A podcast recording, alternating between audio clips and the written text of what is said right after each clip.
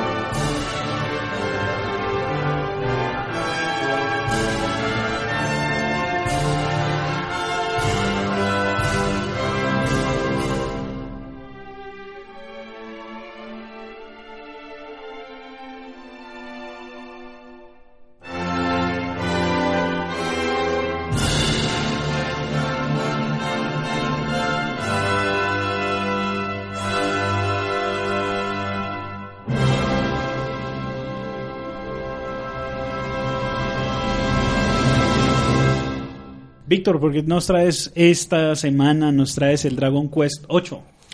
Hace algún tiempo les comenté que era uno de esos juegos que yo tenía con mucha... Que, que de hecho César me, re- me regañó porque yo dije que le tenía hype al juego. Y él dijo, ¿cómo le puede tener hype a un juego de que salió hace más de 10 años? Y pues 12. yo- 12 años. Yo le tenía mucha emoción y lo conseguí en 3DS porque no lo pude jugar en Play 2. Lo co- conseguí el remake y por eso decidí traerlo. Sí, este Dragon Quest, pues la verdad, Square Enix ha pasado bastantes de sus juegos de, de Dragon Quest a, A cualquier portable. a las portales, sí, exacto. Sí, yo Porque había ellos jugado. tienen, esos juegos tienen mucha atracción en Japón. Sí, yo había jugado antes de este el 11 y el 5. El 11 El no ha 5, salido. el 10, perdón, el 9. X y un palito, pero lo puse mal. Entonces el 9, Sí, el 11 apenas está anunciado. el 9 y el 5 los jugué en 10. Sí. Me gustaron mucho y este 8 tenía mucha fama, entonces por eso tenía como mucha emoción de jugarlo. Sí, es que este Dragon Quest 8 fue el, prim- fue el fue uno de los que hizo por primera vez un montón de cosas. Fue, fue el primer Dragon Quest que llegó a América como Dragon Quest. No como Sí. Dragon Warrior. Como Dragon Warrior, que esa es una historia bien interesante, porque es que el- los primeros juegos de Dragon Quest cuando los trajeron a América, que el primero lo trajo Nintendo hace, Mucho tiempo. No, en el 89, Mucho tiempo. eh, y lo trajo como Dragon Warrior precisamente porque había una, una compañía que hacía juegos de rol, pero pues de pen and paper, así como Dungeons and Dragons, Sí. como, no sé, Vampire, The Sí, Masquerade sí, y todos sí. esos juegos de, de mesa, que se llamaba así, Dragon Quest, todo pegado. Entonces ellos dijeron, no, no, no podemos ponerle ese mismo nombre, vamos a ponerle otro nombre. Le pusieron, le pusieron Dragon Warrior y así empezaron a publicar toda la saga y después pues ya cuando la, to- la tomó el, el publisher original Enix y después Square Enix cuando se unieron, pues siguieron con el mismo nombre hasta el 7 y ya en el 8 no sé qué pasó exactamente, pero tarán, ya podemos ponerle de verdad el, el mismo nombre que tiene en Japón, entonces Dragon Quest 8. Pasó una serie de cosas con globalización en muchas de las empresas japonesas. Varias empezaron a tratar de unificar las fechas de lanzamiento. Sí, pero entonces también me imagino que la empresa pequeñita, la que tenía el problema eh, legal, también Ya- desapareció ya salió, sí. o al- la, la absorbió alguna otra compañía. Eh, lo otro es que el título original, eh, Nintendo prácticamente le tocó regalarlo. Sí. El- ¿Por qué? Porque el- el- ellos lo lanzaron original en el 89. En ese momento ya habían sacado Dragon Quest 4 en Japón. O sea, lo- Sí, para la se demoró, exacto, se demoró cualquier cantidad de tiempo en ser lanzado. Cuando lo lanzaron, como que estaban muy optimistas de que vamos a vender un montón no, no, no, de unidades y produjeron cartuchos así como Como, como, arroz. si lo- como arroz. Y cuando fueron a vender, pues una recepción apenas básica. Es que ahorita que hablemos de las mecánicas se van a dar cuenta que eso le, le- digamos que para los jugadores que estaban acostumbrados a que todo era acción, plataformas, saltos, eh, reacción rápida, ese tipo de juego no era, no se Tan parecía, no, no era tan atractivo.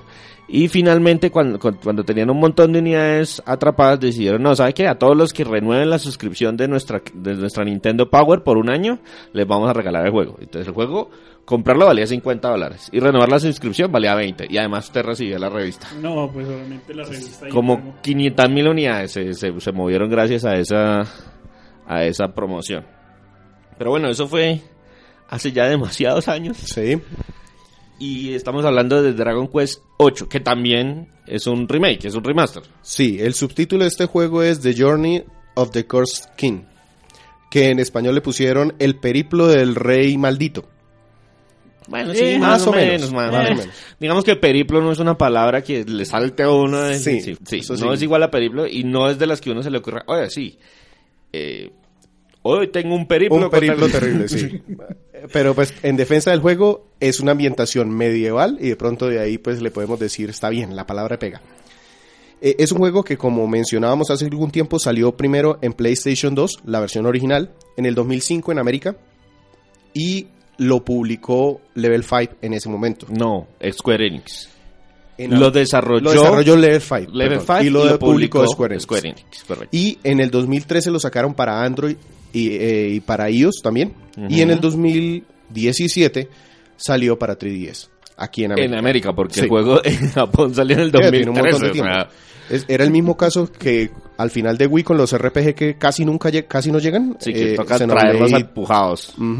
Entonces con estos juegos también la gente estaba poniendo peticiones cada rato porque ni el 7 ni el 8 daban fechas y habían salido en Japón ya hace algún tiempo. Sí, Pero bueno, yo creo lo- que yo creo que les, les impactó positivamente las ventas que tuvieron con Bravely Default. Ujú. Oiga, la gente en América después de todo sí juega juegos de rol por turnos. Sí, Votémosles sí, algún otro. Y además llegó en un muy buen momento para 3DS porque ya en este tiempo están empezando a bajar la producción de títulos importantes o grandes para la consola. Y sin duda que este llena un espacio bien importante. Salió en febrero, si mal no estoy. Enero, En enero. Yo Enero lo 20. recibí en febrero. enero 20. Entonces, Hablemos, ¿qué? ¿Directamente nos vamos de la historia? de este juego la- particular. Sí, exacto. Los juegos de rol viven y mueren por su historia. Listo, entonces les voy a contar primero la historia.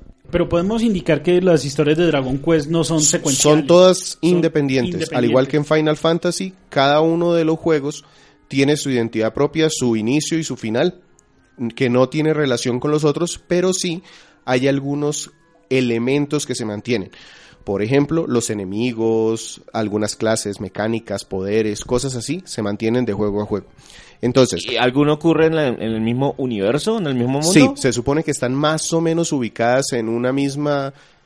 No, no, exactamente el mismo número, el mismo, perdón, mundo, pero sí en un mundo con similares características a los demás. Ya, listo. El multiverso de DC. La Tierra existe en el universo 1, 2, 3 hasta el 52. Y cada uno, pues, son ligeras variaciones, pero pues todos tienen el, el- el- Sí, sí, los mismos sí. continentes y cosas por el Mm, estilo. no, a, lo que los- voy es los que mismos enemigos. el setting es parecido, o sea, medieval en la misma época con los mismos niveles de desarrollo en tecnología. No es como en Final Fantasy que hay unos cyberpunk con otros que son un poquito Muy más en el medievales. pasado y Exacto. otros muy bajos. Aquí todos están más o menos ubicados al mismo tiempo. Entonces, en esa ambientación medieval, ¿qué pasa? Resulta que empezamos el juego con un héroe que no tiene nombre, porque en Dragon Quest nunca el héroe tiene nombre. Yo le pongo héroe, así de eh, recursivo soy. Y va viajando acompañado por una carreta. La carreta la va conduciendo un como un troll pequeñito, parece un hombre sapo, feo, horrible Ajá. tirado de un caballo, una yegua muy bonita, y va acompañado por un ladrón gordo, todo entre grosero y, burdo, más que grosero burdo. Resulta que están buscando algo de pueblo en pueblo. ¿Qué se entera uno en el prólogo de la historia o al inicio? que estos son sobrevivientes, el héroe, el enanito este y la yegua son sobrevivientes de un mago, en realidad un arlequín que tiene poderes mágicos, que llegó a un reino que se llama Trodain y lo volvió nada. Destruyó todo y se salvaron el héroe por alguna extraña razón. El enanito de este troll en realidad era el rey de ese eh, de Trodain Ajá. y se convirtió por, una, por esa maldición en este esperpento y la princesa se convirtió en yegua. Ah, carambas. Entonces uno an- van todos los sobrevivientes del reino buscando algo. Están tratando de seguir las huellas de este mago porque encontraron que la única forma de romper el maleficio sobre el rey y su, y su hija es derrotando al monstruo este. Y voy a dar spoilers del principio del juego. La primera que media hora, hora, Ah, dos horas, primeras- diez horas, veinte horas. Yo pensé que había sido una hora, pero fueron como unas ocho. Bueno, listo. Pero, Pero es un juego, de, rol, 70 horas, entonces 8 no es tanto. no es tanto. Resulta que nos enteramos que ese, ese arlequín se llama Dolmagus y en realidad convirtió a este pueblo en lo destruyó completamente por el poder de un cetro que liberó. Y ese cetro él lo está llevando de pueblo en pueblo buscando despertar un poder en él. Eso sí es algo para averiguar más adelante en el juego. Y resulta que se mete directamente con otros personajes que después reclutamos. Le mata a un familiar a alguien o se mete en la vida personal de otro y esos personajes se nos unen al grupo buscando venganza de este Dolmagus. Bueno, listo. Eh, Es claro que el, que el título del subtítulo del juego pega Aplica. per- aplica perfecto. Sí, los periplos del rey maldito. Y si ustedes están acostumbrados a los juegos de rol, esta no les va a parecer una historia nada novedosa. Es sencillamente un grupo de gente buscando al mago que pegó una maldición y que está buscando un poder mayor.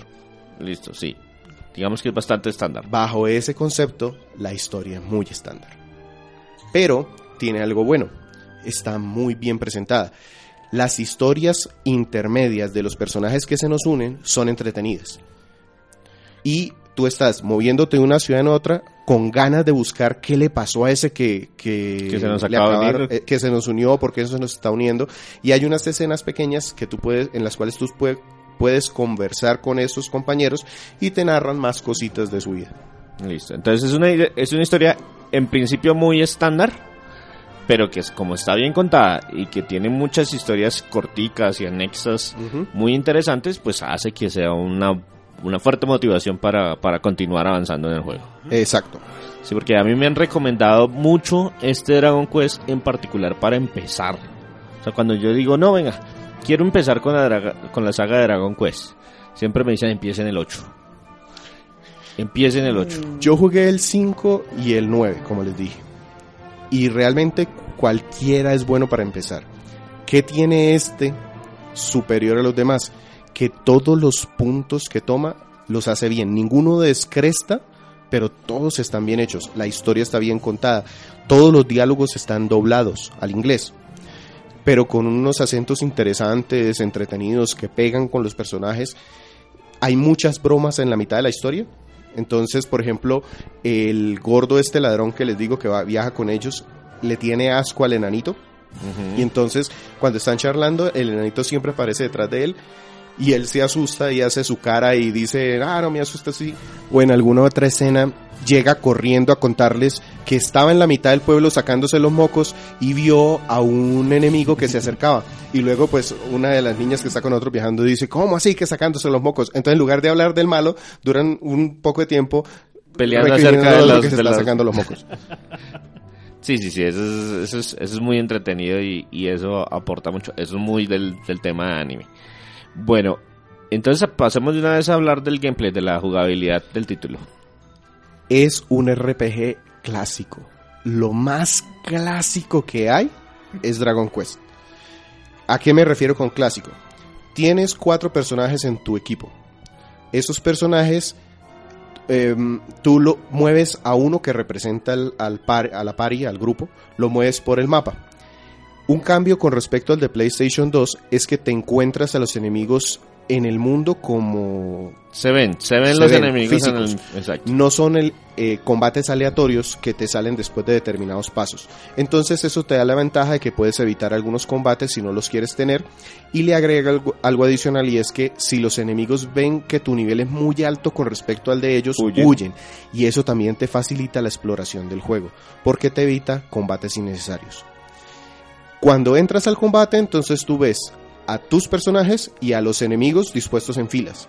Eh, Tu fila de... Que eso fue una novedad también de este Dragon Claro, Quest. porque antes lo que tú hacías era que tenías una vista como en primera persona de tu party, no veías a tu equipo, veías a los enemigos nada más. Aquí ya los modelos de tus personajes y de los enemigos se ven combatiendo en el campo. Se le dan las instrucciones y por lo menos se ven cuando se ejecutan las acciones. No hay clases o jobs en este juego. Que eso es algo que la gente criticó mucho en su momento, pero que fue un cambio importante para este juego. Antes Dragon Quest tenía las típicas clases de los RPG, que si el mago, que si el guerrero, que si el arquero. En este caso no.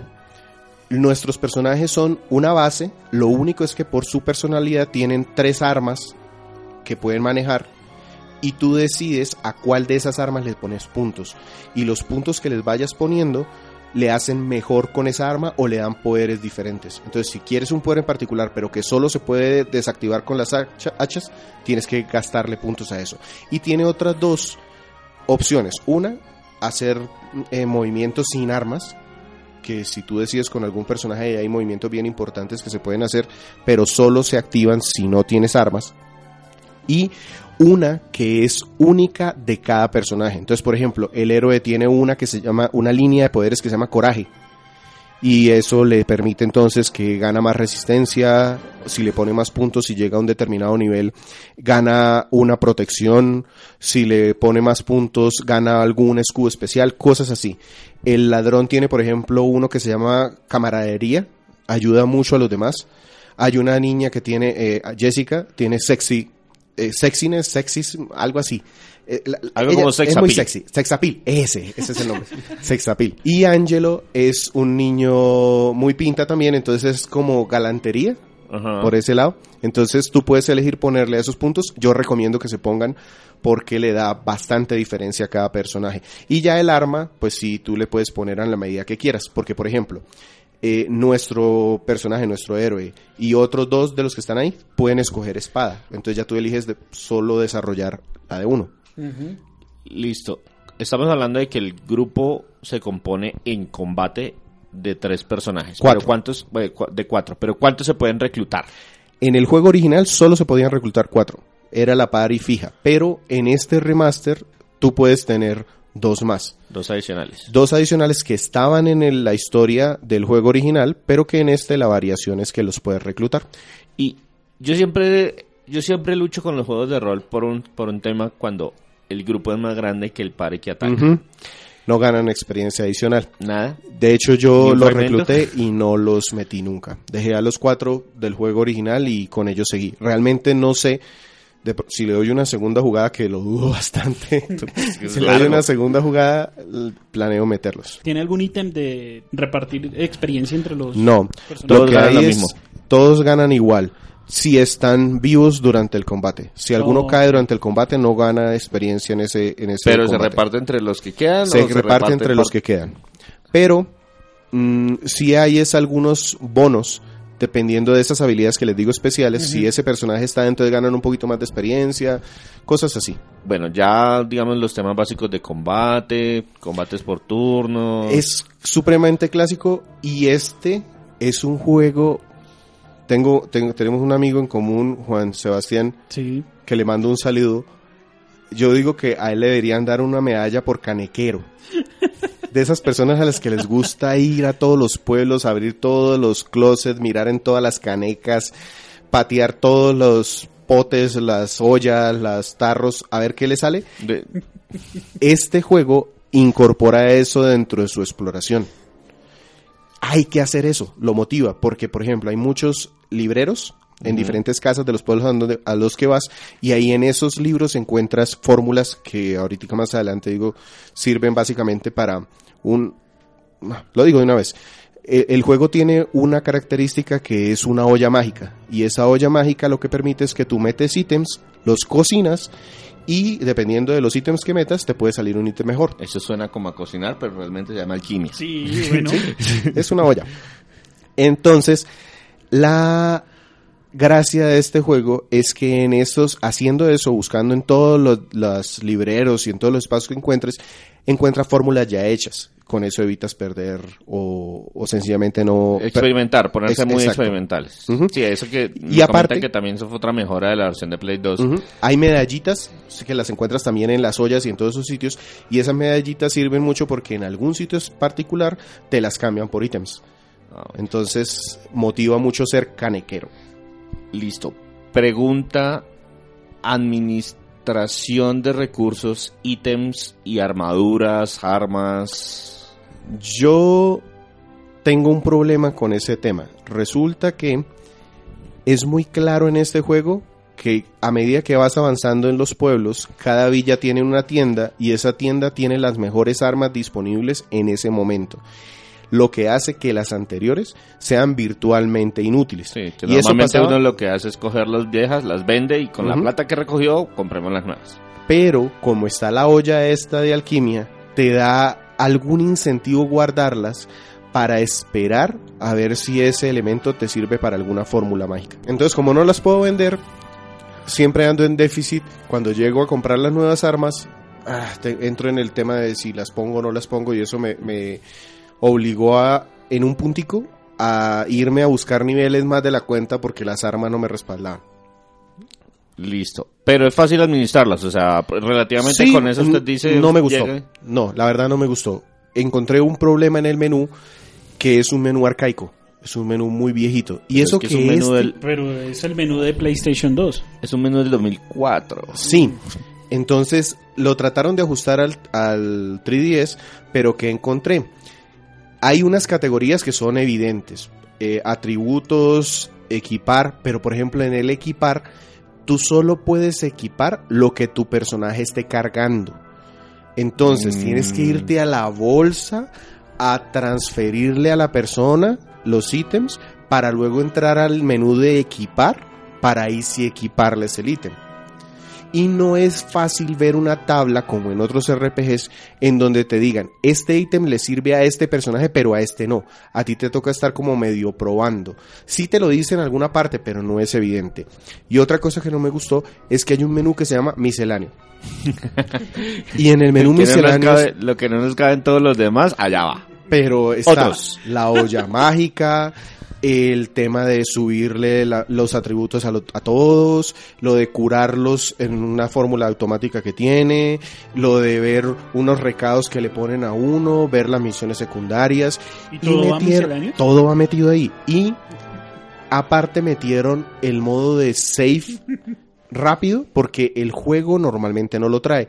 Y ese es uno de los puntos que más castigan o que más duro le pega a los americanos.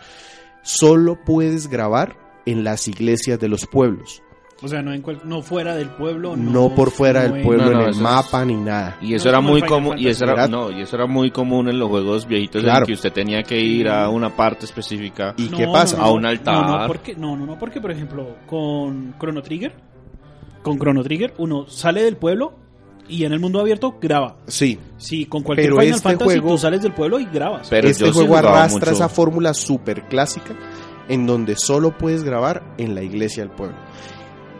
Le pusieron el salvado rápido en 3DS, pero se lo metieron en el menú de misceláneos y no te dejan ver el save que tienes comparado con el anterior. Entonces yo cometí más de un error una vez. Yo eh, particularmente tengo un montón de problemas con los saves de los juegos RPGs. Aquí ustedes me han escuchado más de una vez echando madres porque me he equivocado y cojo el save equivocado. Sí. Y este juego tampoco me lo facilitaba, porque podía tener un save en la iglesia que era, por decir algo, 20 horas, que es que me pasó. Sí. Y resulta que el save, el quick save, yo tenía 35 horas. O sea, había 15 horas de diferencia. Yo dejé el juego como una semana porque justo me llegó otro juego. Y cuando lo retomé, no me acordé cuál era el más avanzado. Y Y no había el- una forma fácil de... No, de 20 no, horas. Sí, de pronto había una forma fácil, pero no es amigable. Entonces, eh, toma, perdí mis 15 horas. Sí, eso, es- eso es bien, bien, bien cansón. Bueno, algo más en la jugabilidad, algo que toque destacar. Explorar los pueblos es supremamente agradable. El mapa es muy bonito, es un mapa inmenso. Esto fue una novedad también este Dragon Quest 8 en su momento y es que los juegos clásicos tenían una, vis- una vista top down. Era como isométrica más o menos.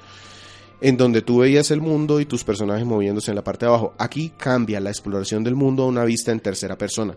Eso te obliga a explorar como en los juegos en tercera persona. Tienes que estar moviendo la cámara hacia los lados, mirando hacia arriba o hacia abajo, porque puede haber elementos escondidos ahí y el mundo te esconde muchas cosas, lo cual hace entretenido explorar.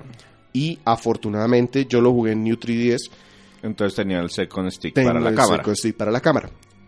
El que no lo tiene no es que sea tampoco para morirse porque tú puedes girar la cámara con los gatillos. Con el L y con R. Ujú, Pero sí se te dificulta ese tema de mirar arriba o abajo. Centrar la cámara en la vertical sí me tomó algo de problemas si no tenía el stick.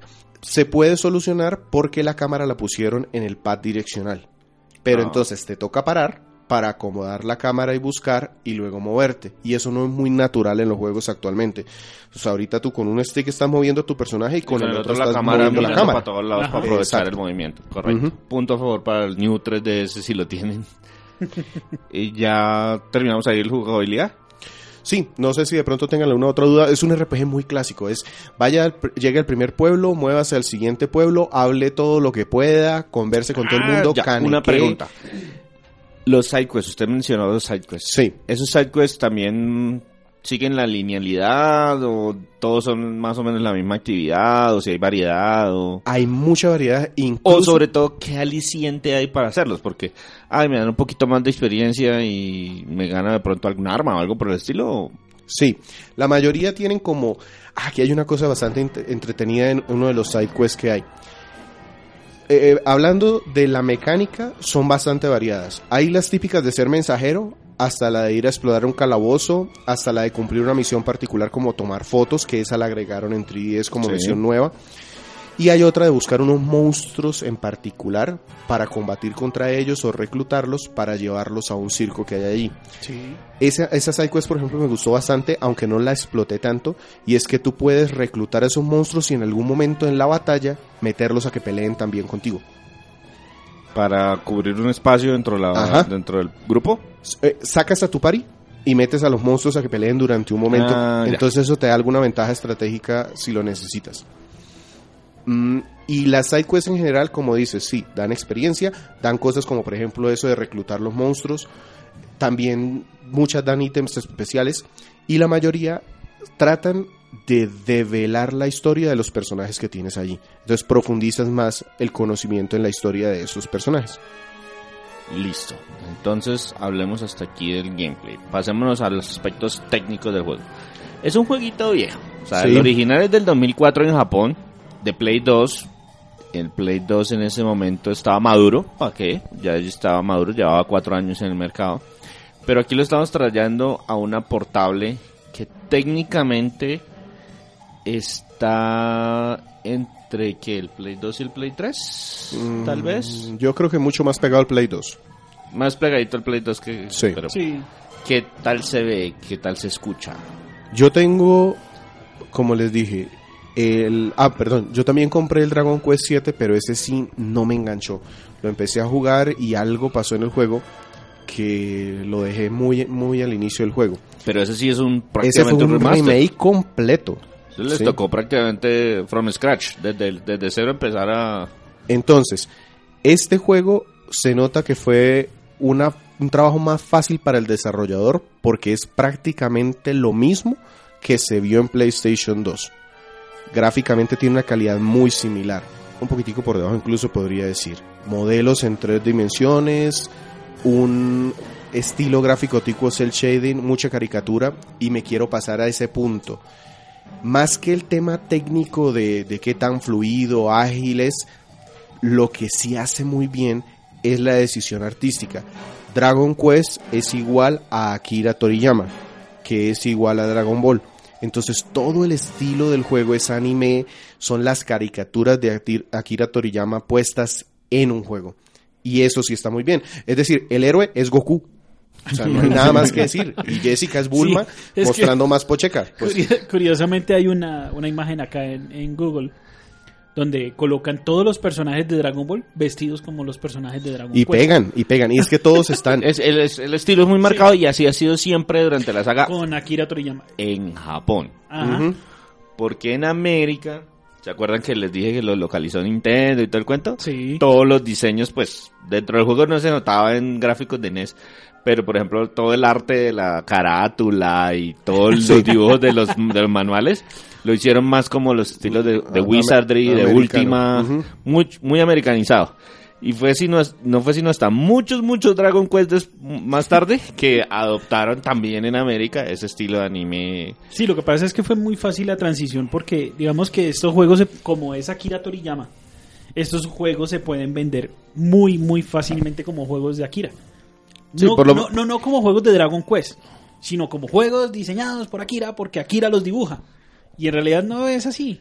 Sí, el- Solamente el- Akira es el que los dibuja, no hace, hace, hace el diseño de personajes. Exacto. Pero pues digamos que es uno de los pocos eh, dibujantes de manga y de anime reconocidos de este lado del charco. Sí. Porque, porque hay muchos que, ah, sí, qué estilo tan bonito. ¿Y de quién es? Mm, No, ni idea. Pero se ve muy bonito, pero pues ni idea. Pero aquí ya por lo menos tenemos un nombre es detrás del...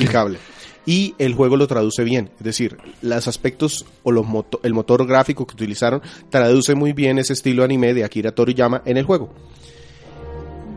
Tiene muchos detalles de mimo, se nota. Todo, no tuve un bug raro, ningún glitch extraño, hay ciclo de día y de noche muy bien manejado, de eso que vas por el bosque y va cambiando hora a hora la luz, va cambiando hora a hora la cantidad de monstruos, el tipo de monstruos que te enfrentas, eh, la iluminación de los bosques, la- las lucecitas a lo lejos de las ciudades, todo eso está muy bien cuidado.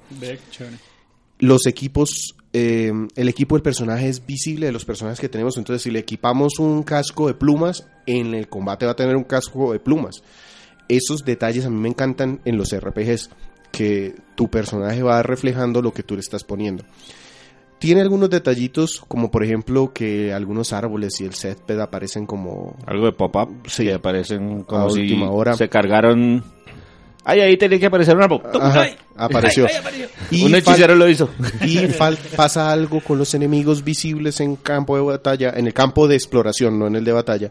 Y es que, por ejemplo, estás viendo a un enemigo grandísimo al cual no quieres enfrentarte, fácil, giras la cámara y cuando vuelves a girarla ya no está, hay otro, aparece otro, diferente. Entonces eso es como un único detallito raro que encontré. Un hechicero lo hizo. Yo no estoy muy familiarizado con la música de Dragon Quest. A mí no me suena Tan, nada. Sí, el ¿Usted tema principal. las aventuras de Fly? Sí. Pues era una versión anime de Dragon de Quest. Dragon Quest. Pero es que es muy consecuente o no. no, ¿Consistente? no, consistente, esa es la palabra que estaba buscando. Valiente Fly. Eh, Todos los títulos suenan heroicos, medievales, eh, de muchas proezas. Y la versión de PlayStation 2 fue completamente orquestada. Aquí este señor Koichi Sugiyama. Este señor ha hecho las bandas sonoras de casi todos los Dragon Quest que hay, pero aparte particip- ha participado en anime como Cyborg 009 o Gachaman. Y resulta que se consiguió a la Orquesta Sinfónica de Tokio para que le pusiera la banda sonora a Dragon Quest 8 en Play 2. Y aquí es donde viene el problema. En 3DS los convirtieron en MIDIs. MIDIs de alta calidad. Se escucha muy bien. Pero no es lo mismo escuchar la banda sonora orquestada a los MIDIs. Sí, claro, ahí se ve afectado. Estábamos hablando de que hay doblaje para todos los personajes. Todos los personajes están doblados al inglés. Al inglés. ¿Y qué tal es ese doblaje? ¿Sí Me encantó. bien? Sí, salió bastante bien. Todos tienen un acento inglés británico o, o inglés europeo. Entonces, por ejemplo, eh, este gordo ladrón Jangus, me encantó, es uno de los personajes favoritos de Dragon Quest a partir de ahora.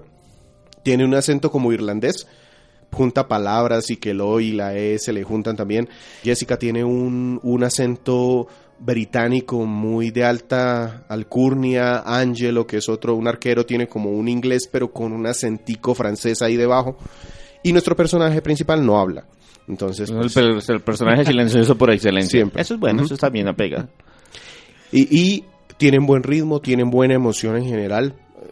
Uno o dos personajes por ahí me cayeron gordos, pero ¿Sabemos, sabemos si los personajes son los, si los dobladores son los mismos del juego original? sí.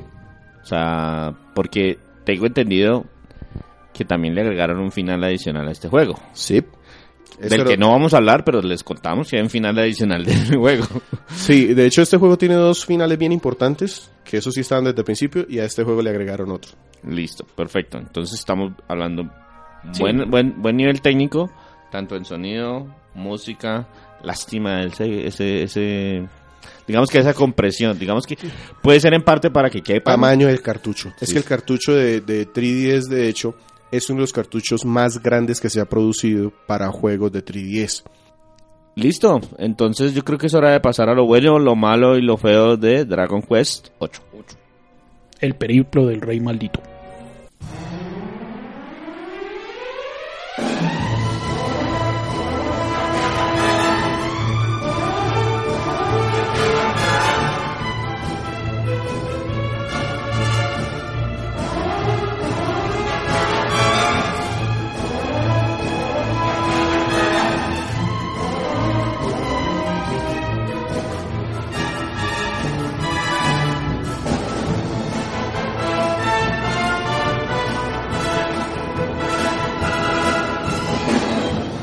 Víctor, empecemos por lo bueno. Dentro de lo bueno tengo que el juego tiene la historia sólida y los personajes entrañables, que para un juego de rol es indispensable. Sí, que Le uno se cogí- encariñe. Exacto, le cogí cariño a Yangus, a Jessica, a Angelo. Eh, El héroe es el único que... bah, pero todos los personajes que están también alrededor de ellos tienen sus historias propias. Y eso es bien entretenido y es muy positivo cómo se maneja en este juego. La parte gris de, de tener un personaje mudo es que uno no se encariña con él, se encariña uno Sí, es con que se supone los que eres tú, pero no pasa nada. Otro punto que tengo es el humor del juego. Es un humor simplón, es un humor muy japonés. Eh, no, no, no japonés en lo grotesco, porque a veces me parece que los japoneses tienen un humor medio raro. Depende, hay varios Sí. rangos de humor japonés, pero sí. este, este es un humor simplón, es un, un humor eh, muy, muy apto para cualquier público, que me gustó bastante.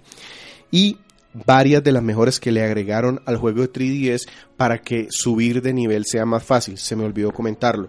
Aparte de ver los enemigos en combate, aparte que los enemigos muy débiles corran, el combate como tal se desarrolla más rápido. Ah, sí, sí, porque eso no fue una de las quejas del, del juego original. Pues el combate era primero completamente aleatorio, uno no podía ver quién, si, si para omitir algunos combates era todo lo que le lanzara el juego. Y lo otro era eso, que el combate era entre comillas lento. Aquí no es, no alcanza a ser fast forward, pero No, y aparte tiene una ventaja y es que tiene unos mods prediseñados. Entonces yo puedo decirle a todos mis personajes que se comporten de determinada manera. Yo puedo decirle a todos o a uno en particular que pelee todo el ataque, a otro que pelee toda la defensiva, a otro que se concentre en curar, a otro que se concentre en ser precavido, es decir, que ataque a veces, que se defienda. Y el juego, la inteligencia artificial del juego lo hace bien. Entonces, cuando yo iba a explorar algunos territorios que sabía que no eran un reto, que no tenía yo que estar lanzando los hechizos o los ataques con mucho cuidado, sencillamente les daba a cada uno instrucciones y el combate va automático. Tú vas viendo qué pasa rápidamente. Eso, buenísimo. algo más en lo bueno. La parte técnica es muy sólida. Sonido, a pesar de que son midis, son muy buenas las canciones. Y las voces Y me dice que también las son voces buenas. son buenas y la parte gráfica definitivamente es muy consistente. Listo. Entonces saltemos a lo malo. Ya les había nombrado el tema del save temporal, Sí. ese del, del guardado Quick save. temporal, eso me pareció malo, más que feo, me pareció que fue mal diseñado. De pronto en otros juegos está muy claro que ese save lo puedo aprovechar, en este no me gustó cómo se manejó. No me gustaron los menús. Como les dije, ese Son- tema de se que sienten un, viejos. un menú misceláneos tenga 15 opciones, pues no, no es, no es un buen no es amigable, no es amigable Sí. con el usuario. Y no me gustó el recorrido en el mapa en algunos momentos. Te hacen moverte de un sitio al otro sin muchas indicaciones. Ajá. Entonces, bueno, eso te sirve para explorar, pero hay parajes que se me confundieron.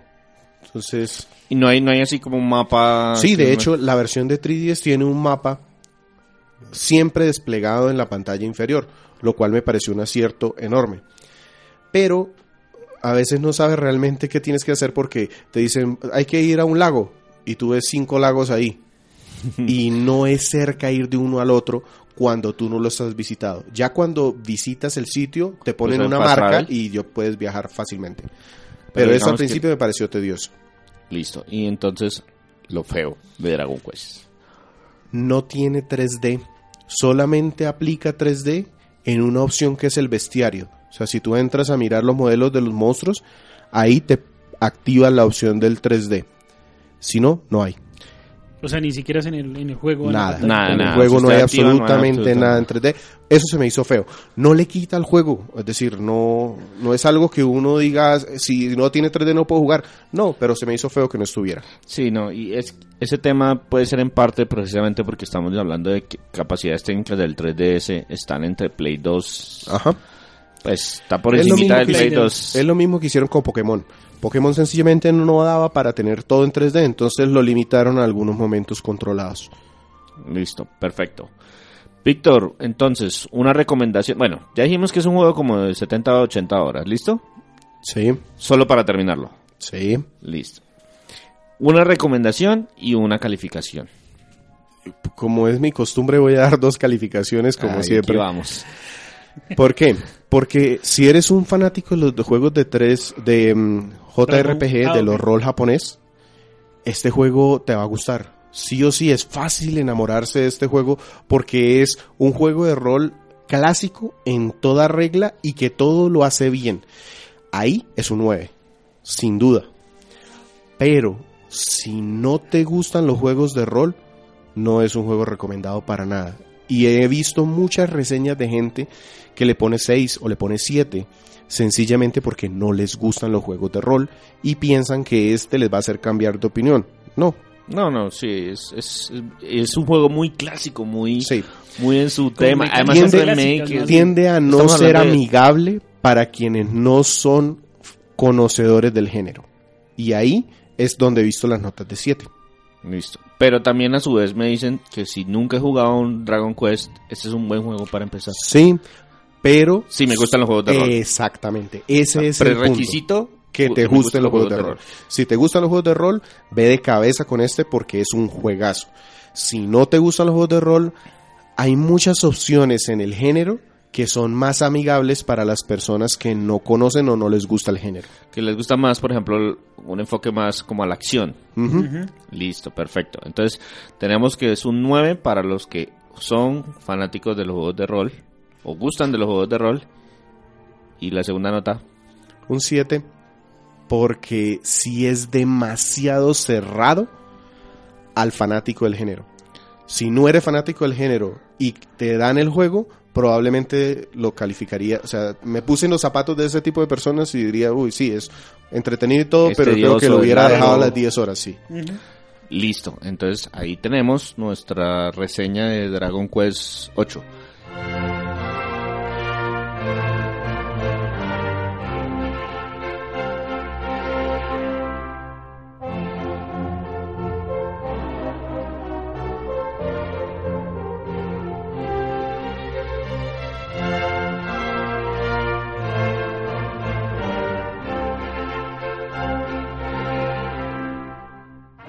Vamos a sacar un espacio corto aquí para leer los comentarios que nos han dejado en, la página, puntualmente en nuestro fanpage en Facebook. Sí, sobre varias publicaciones que hemos realizado durante el último mes aproximadamente.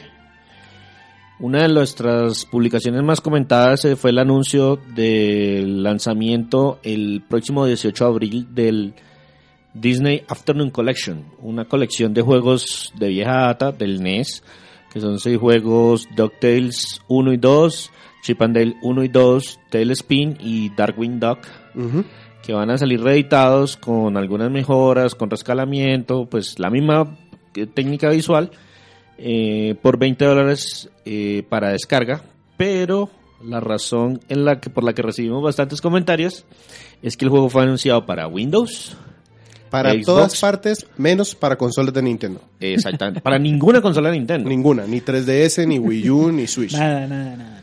Todo el mundo. Entonces, pues claro, varias personas estaban eh, expresando su Disconformidad. su- su conformidad o pues dif- disfrutando que iban a, la- a- a recibir este, este compilado. Julián Jiménez nos dice, eh, ¿cómo es que esto no saldrá para Switch? ¿Capcom está agarrada con Nintendo o qué? Igual me parece que 20 dólares es medio robo. Mm, no, para decirle, medio robo, los juegos de consola virtual a 6 dólares de cada Cinco. uno. A Cinco 5 dólares cada uno, juegos de Serían NES. 30 dólares, Pero sin mejoras. sin mejoras, exactamente. Y pues en la razón de la por la que no va a salir es un poco confusa y ha habido un montón de discusiones, un montón de razonamientos, pero digamos que todavía no se han descartado. Sobre eso también él nos comenta. Pues es que los juegos de NES la consola virtual deberían salir por packs. La otra vez vi que estaban no solo a 5, sino que algunos a 6 dólares. Los que son de importación están a 6. Importación de mentiras, porque No solamente los que están en importación. Cuando salió Tortuga Ninja también estaba a 6, es porque Konami tuvo que volver a pagar licencia. Yo sé que son clásicos, pero están algo costosos. Deberían volver salir al menos al paquete de los seis juegos en 18 exactos para que salgan a 3 dólares, porque admitámoslo, esos pequeños extras no tienen mucho costo de desarrollo que digamos. Leandro Martínez, en cambio, nos dijo que esos van a la bolsa de una. Sí, él creo que tiene un Xbox One, yo lo conozco, él, él- yo participó en uno de nuestros podcasts y él Sí. se hizo con este. Donaldo Henao nos dice, no sean MK. y para Vamos a la decir Switch, Mario Kart. No sean Mario Kart. no sean Mortal Kombat. Eso. Y para la Switch, la misma razón. Sí. Hay argumentos, hay gente que dice que es culpa de Nintendo, porque ellos lo quieren en la consola virtual donde pueden cobrar más. Hay gente que dicen que es culpa de Capcom, porque no estuvo preparado para lanzar los juegos en, en- en el desarrollo. Hay versiones y hay teorías por todos lados, pero pues no hay una razón definitiva. Y entonces él también nos dice, ojalá porque estos juegos son hermosos. Es posible también, le comentamos que salgan más adelante.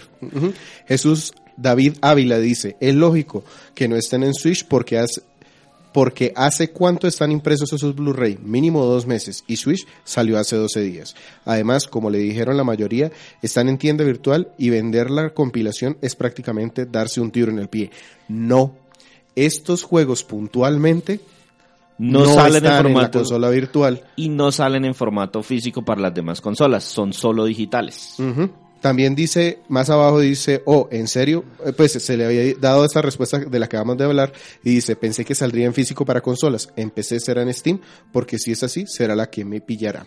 Efectivamente, la versión está planteada para que sea en Steam. Mario Dan nos dice, uy, lástima que no se haya incluido el Chip and Dale 3, pero igual está bueno el pack. Yo apenas conocí el 1. Mm, El Chip and Dale 3 no existe. Ah, Más adelante yo le respondí, le expliqué que efectivamente ese juego no existe. Él estaba confundiendo el 2 con el 3, Ah, con un hipotético 3 que no existe realmente. ya nos pasamos aquí al podcast de Valkyria Chronicles. En la entrada que dejamos, ese, ese podcast fue de 42, la primera parte. Sí, la primera parte del podcast 42. Julián Ricardo Aparicio Sarmiento dice, ¿sabían el cameo que hacen los tres personajes principales de Skies of Arcadia en Valkyria? Así es, Vice, Aika y Fina son personajes reclutables con muy buenas estadísticas para tu pelotón y no hacen parte de un DLC, sí lo habíamos dicho durante Sí, la- hace durante parte, exacto. Habíamos mencionado que eh, ellos entraron dentro de la, dentro del, dentro de los personajes reclutables precisamente porque varias de las personas que trabajaron en el proyecto de Skies of Arcadia pasaron a, a ser parte del grupo de desarrollo de Valkyria Chronicles. Sobre la reseña de Bart vs. The Space Mutants para NES, que también publicamos recientemente, Alejandro Martínez dice, ese y el de Barban vs. The World son juegos que marcaron mi era. No sé si fueron buenos, pero los recuerdo con mucho cariño. Además No eran jodidísimos. buenos. No fueron buenos.